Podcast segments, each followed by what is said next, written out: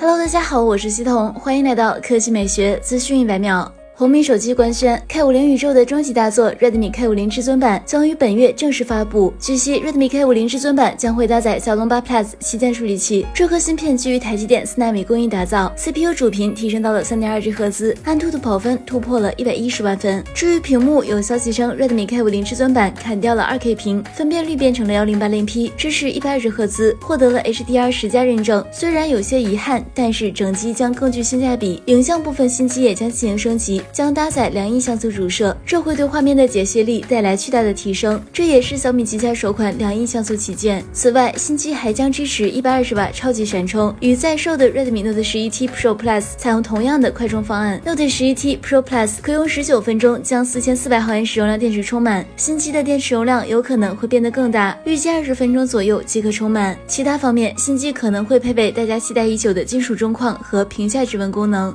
好了，以上就是本期科技美学资讯每秒的全部内容，我们明天再见。